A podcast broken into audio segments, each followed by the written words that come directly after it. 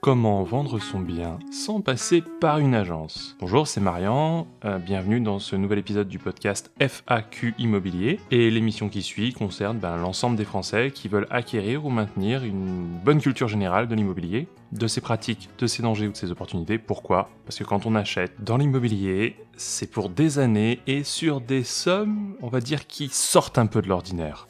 Alors, premier, point, pourquoi se passer d'un agent immobilier Ah bah oui, ça. Quoi bah déjà, peut-être que vous êtes comme 46% des Français qui ont une image assez mauvaise des agents immobiliers. On considère que leur rémunération elle est trop élevée, qu'il manque beaucoup de transparence et puis qu'ils sont pas forcément à l'écoute de leurs clients correctement. Enfin bon, les professionnels de l'immobilier, c'est pas exactement ça dans l'image populaire. Mais ce qui pousse vraiment les Français à essayer de se passer d'eux, bah forcément, c'est la com, c'est les frais d'agence. D'ailleurs, ces honoraires, ils varient en fait de 3 à 11%. Nous, en tête, on va garder 5%, qui est à peu près la moyenne réelle des honoraires de ce qui est vendu. Bon, ben 5% de 100 000 euros, ça fait déjà 5 000. Et ça, c'est pour un bien à seulement 100 000 euros. Donc on voit qu'on monte très très vite à des sommes qui représentent quand même euh, plusieurs salaires. On peut comprendre que l'idée de se passer d'un intermédiaire intéresse les gens. Ah, ok. Alors un autre argument qui est souvent rapporté, c'est celui de vouloir gagner du temps et honnêtement ça je comprends pas du tout parce que clairement c'est les agences qui sont très très très pressées, qui sont spécialisées dans le fait de vendre rapidement, qui vous permettront de vendre au plus vite. Surtout qu'elles ont des connaissances et qu'elles vous éviteront justement toute forme de perte de temps. Enfin oui, on entend régulièrement dire qu'il est difficile de choisir une agence et ça je veux bien le croire. Certaines vont promettre monts et merveilles pour avoir le contrat, pour avoir le fameux mandat exclusif. Et alors pour le moment, je n'ai pas vraiment de super conseils à donner. Une agence, il faut pouvoir lui faire confiance et souvent le bouche à oreille joue. Donc bien sûr, il vous faudra consulter différentes agences si vous faites appel à une agence. Donc ça oui, il y a une petite perte de temps là-dessus. Et puis dans le cadre de la sélection de l'agence, eh il faudrait dans ce cas-là s'assurer de ne pas faire de bêtises. Par exemple, ne pas forcément choisir celle qui vous donnera le meilleur montant de vente. C'est pas forcément la plus qualifiée. Et là encore une fois, bah, si vous n'avez pas le bouche à oreille, je vous recommande peut-être de tester euh, les notes Google. Sur Google Maps, euh, il y a souvent des notes sur les agences, ça vous donnera peut-être une première petite idée. Enfin voilà, entre la rédaction de cet épisode du podcast et l'épisode précédent, j'en suis arrivé à plusieurs conclusions sur quand ne pas vendre son Ici, bien soi-même.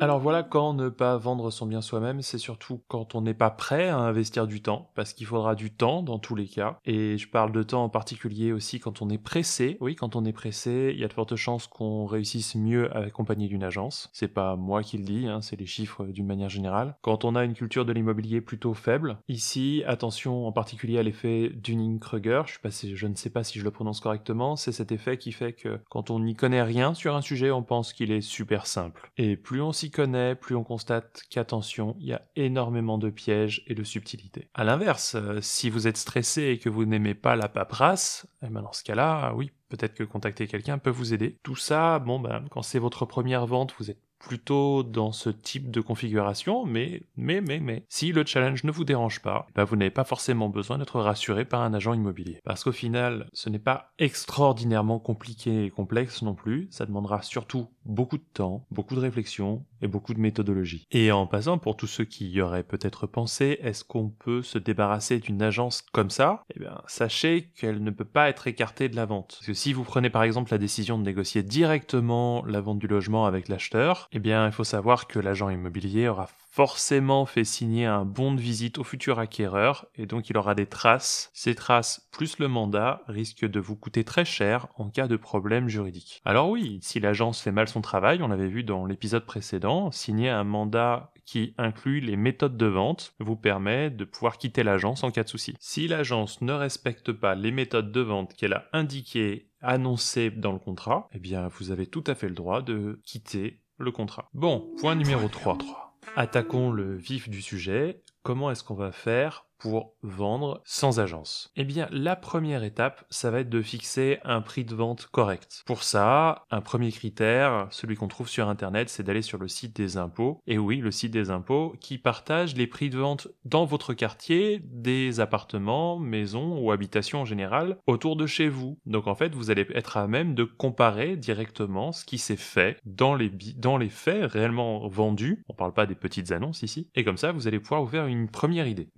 Chaque bien est unique. On a défini les prix par rapport à la surface et l'emplacement avec l'outil dont je vous ai parlé, mais ensuite il y a l'étage, l'état du logement, la consommation d'énergie, son exposition, son vis-à-vis. Vous pouvez bien sûr commencer par cultiver une certaine connaissance du marché de vous-même en consultant les annonces, ça prend du temps, mais ça vous permettra de comprendre ce qui est plus ou moins valorisé dans votre environnement autour de chez vous. Mais il existe également des sociétés d'expertise immobilière qui font très bien le travail et vous payez simplement un forfait, ou vous pouvez contacter en amont votre notaire pour lui demander de réaliser un audit payant, bien sûr. Et puis dans tous les cas, si vous avez déjà poussé la porte d'agence immobilière, eh bien celles-ci vous auront donné une estimation gratuite dans l'espoir de vous faire signer un mandat de vente. Et c'est d'ailleurs une recommandation que je vous fais de vraiment contacter les agences si vous avez un bien atypique en termes de taille, en termes de style, parce qu'il existe parfois des astuces de positionnement, comme par exemple celle de prendre un très très grand terrain et le morceler, le diviser en plusieurs pour vendre plus vite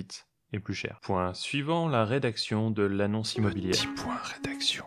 Encore une fois, une bonne culture générale de l'immobilier nécessaire, mais celle-ci, vous pouvez l'acquérir simplement en consultant un maximum d'annonces déjà avant de réaliser la propre, la vôtre. L'annonce doit être la plus complète possible et surtout elle doit donner envie de visiter le logement. Donc par complète, j'entends des éléments comme l'adresse, la surface, la surface du terrain s'il y en a, le nombre de pièces, leur description, vos coordonnées, le prix et un maximum de choses toujours. Il faudra connaître les atouts de votre logement, et pas seulement les atouts à vos yeux, mais les atouts aux yeux d'un acheteur potentiel. Ça peut être un peu différent, ça peut être pas les mêmes, tout simplement. Et surtout, il faudra prendre le temps de faire de belles photos. Ici, faites comme moi, j'ai des bonnes compétences en photo, mais j'ai pas l'appareil idéal et puis je suis peut-être pas le parfait photographe d'intérieur. Faites appel à un professionnel si vous voulez vraiment vendre, ça change carrément la donne. Vous pouvez aussi faire appel à un peu de home staging. N'hésitez pas à consulter le podcast qui concerne cette thématique que j'ai déjà réalisé. Point suivant, les diagnostics, techniques.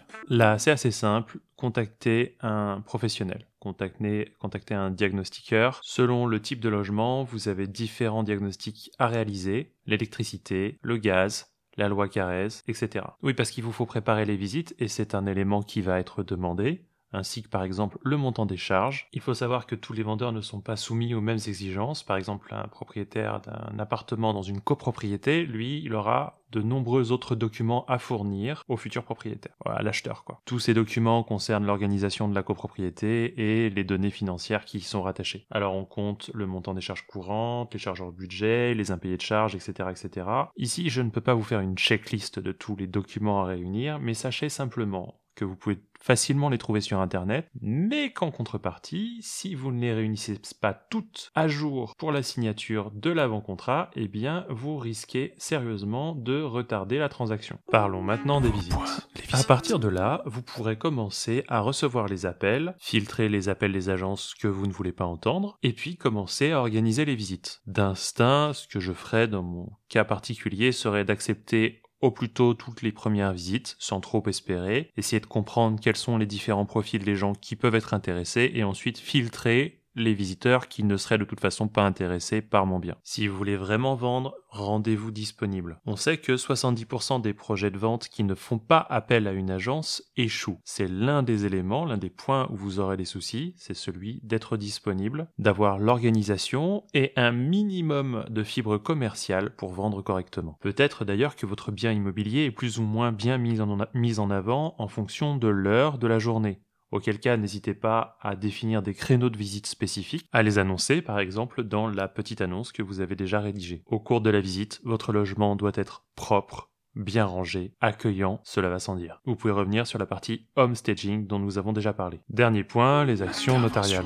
Alors d'une part, il faut savoir que le vendeur et l'acheteur peuvent très très bien s'entendre pour rédiger eux-mêmes le compromis de vente. Ils n'ont pas besoin de faire appel à un professionnel de l'immobilier ou du droit. Il faut bien sûr que l'avant-contrat soit écrit sans que ça pose de problème légal, donc il faut être très très très carré dans cette opération. Mais si vous avez bien réuni tous les documents, vous pouvez également vous procurer un petit modèle type de compromis de vente sur Internet sans difficulté. Il n'est cependant pas inutile de faire appel à un notaire très tôt et de lui demander d'aider à cette étape. Pourquoi pas? Pourquoi ne pas vous faire accompagner un petit peu à ce moment-là? Si vous le faites, le coût de la prestation sera intégré aux honoraires du notaire qui sont payés à l'occasion de la signature de l'acte authentique. Pour cette partie-là, laissez-vous guider par le professionnel. Dans tous les cas, vous ne pouvez pas y couper, ça passera par un notaire. Et voilà, vous avez réalisé votre vente. Il y a bien sûr beaucoup d'éléments que je n'ai pas pu évoquer ici, mais vous avez maintenant une vision globale de la chose. C'était Marian pour le podcast FAQ Immobilier par Grid Paris, et si le contenu vous a intéressé, n'hésitez pas à le partager à des amis, et bien sûr à nous mettre 5 étoiles dans votre lecteur de podcast préféré. Moi je vous retrouve bientôt, probablement dans quelques jours.